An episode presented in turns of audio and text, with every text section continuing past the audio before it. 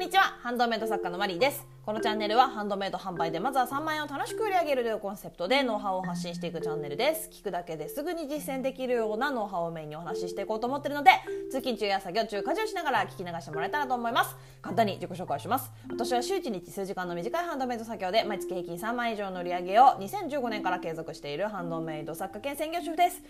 元マーケターと営業マンとしての観点からハンドメイド販売の個人コンサルティングや販売ページ代行作成もしております。本日はよろしくお願いいたします。え今日はですねタイトル、え売れる作品の作り方というねタイトルにしているんですけどまあ知りたいですよね。売れる作品の作り方。あれね売れる作品というよりも売れ筋の作品群の作り方って言った方が適してるのかな。なんか伝わりにくいかなと思ったんで売れる作品の作り方っていうタイトルなんですけど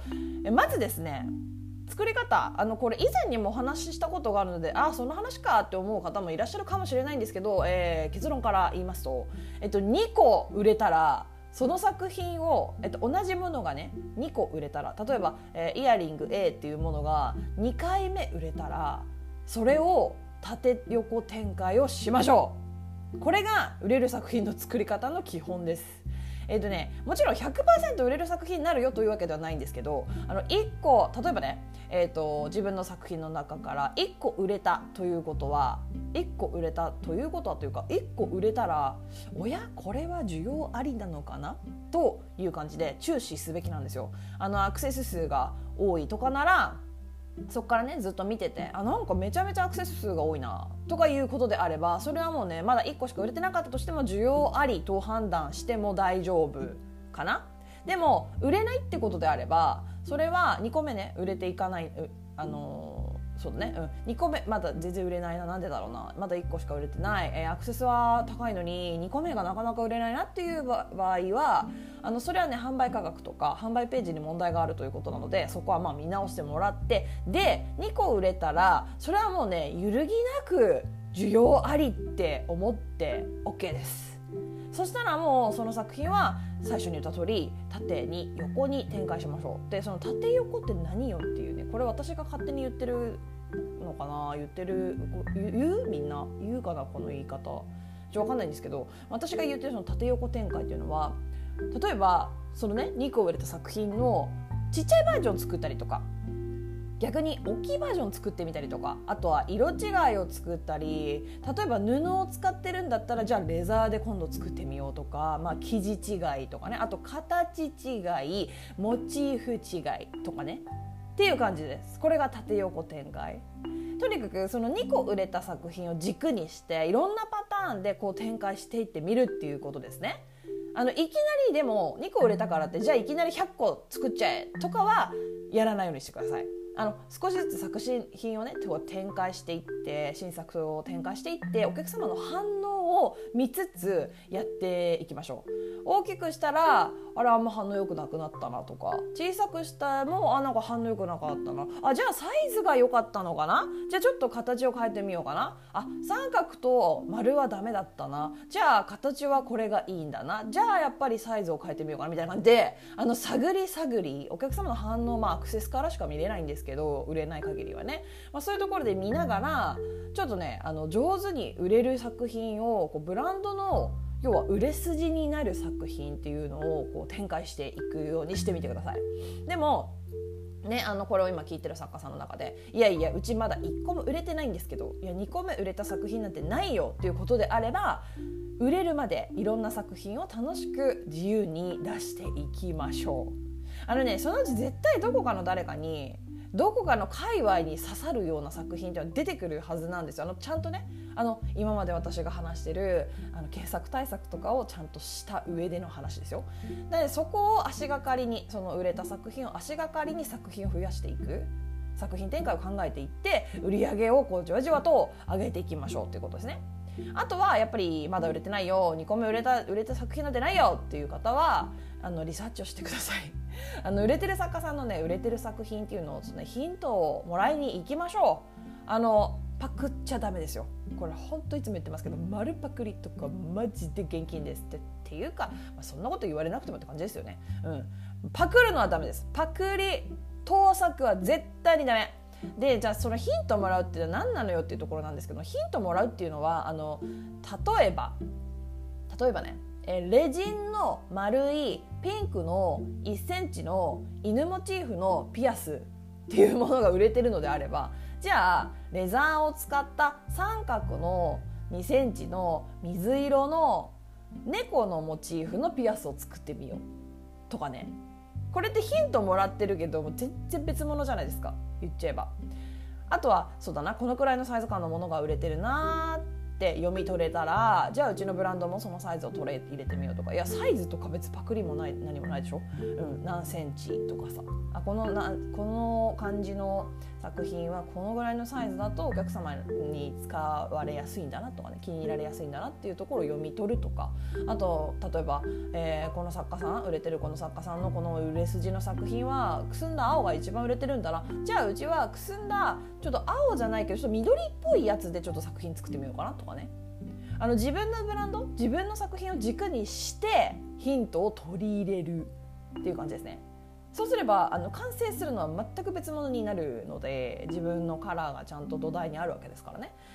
だから、えーとね、着想を得るとかねそういう言い方が一番しっくりくるかな。でも本当何回も言うんですけど盗作ダメですよ。ね本当に。あの丸パクリっていうのはダメですね。全く同じようなものを作るとかっていうのは本当に本当にやめましょう。後でトラブルのもとになりますしね。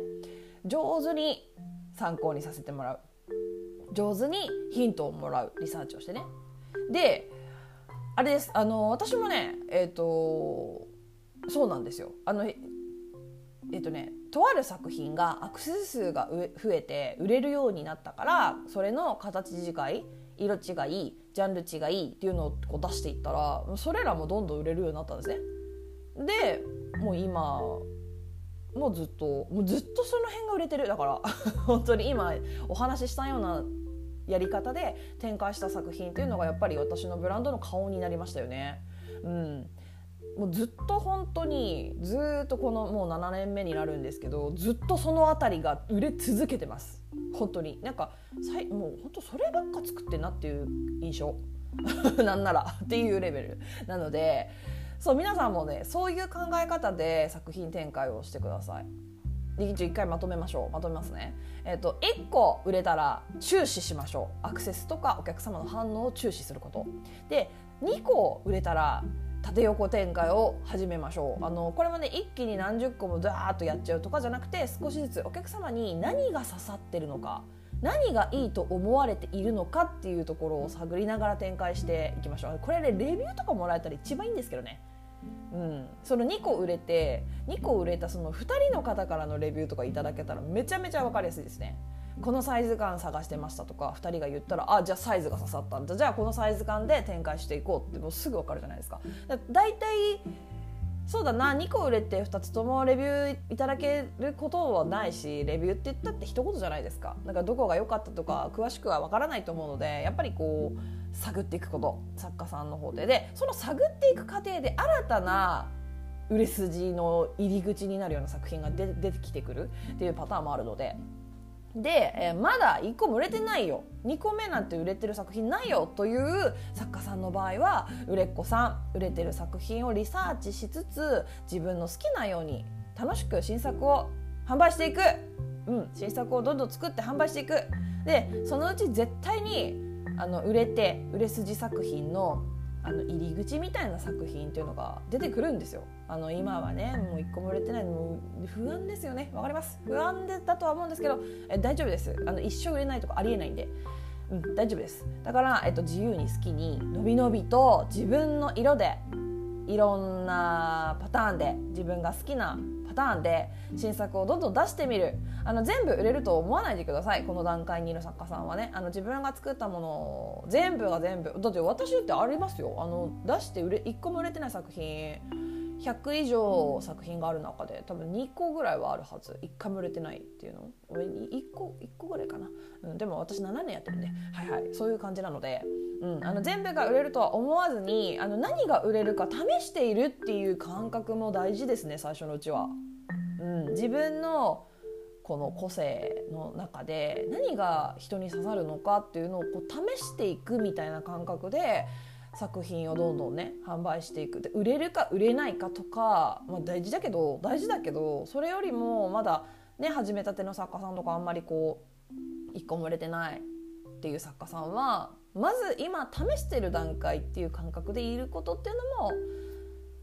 大事ですね。うん、大事だと思うので、まあ、そんな感じであの売れ筋作品売れる作品を作る参考にしてみてください。ということで今日はここまでになります。えどんなご質問にお答えしていきますので Twitter の質問箱やスタンド FM のレターなどでお気軽にご質問を送ってもらえたらと思います。もしまた聞いてみたいなと思っていただけましたらフォローやいいね YouTube でしたらグッドボタンチャンネル登録をしてもらえると励みになります。えスタンド FM の方では、えーとライブ配信を定期的に行っているのであのリアルタイムでねコメントで質問とか相談とかなんか雑談とかこんなことがあったよとかねそういうお話もできますのでぜひよければ、えっと、スタンド FM の方で今聞いてる方もいらっしゃるんですけどじゃないプラットフォームから聞いてる方もぜひ遊びに来ていただけたらなと思います。では以上となります。お聞きいただきありがとうございました。ではまた次回お会いしましょう。さようなら。